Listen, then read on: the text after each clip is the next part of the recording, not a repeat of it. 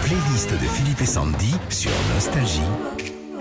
C'est le phénomène 80 de cette semaine. Diana Ross. Elle vient en plus de sortir un nouvel album après 22 ans d'absence. Le phénomène 80, c'est à 22h30 avec Guillaume toute l'histoire de Diana Ross. Vous entendrez par exemple pour Daphné de Blois, Chain Reaction.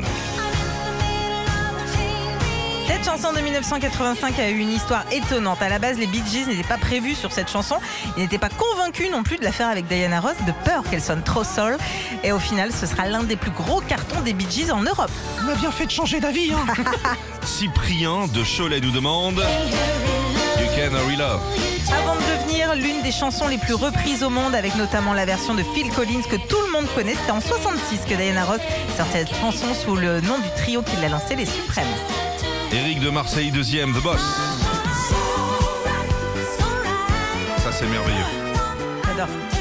Diana Ross a toujours suivi les modes. À l'époque du disco, elle s'entoure d'Ashford et Simpson pour sortir The Boss. La même année, on la voit euh, dans l'adaptation du Magicien d'Oz aux côtés de celui qui deviendra son petit protégé, Michael Jackson.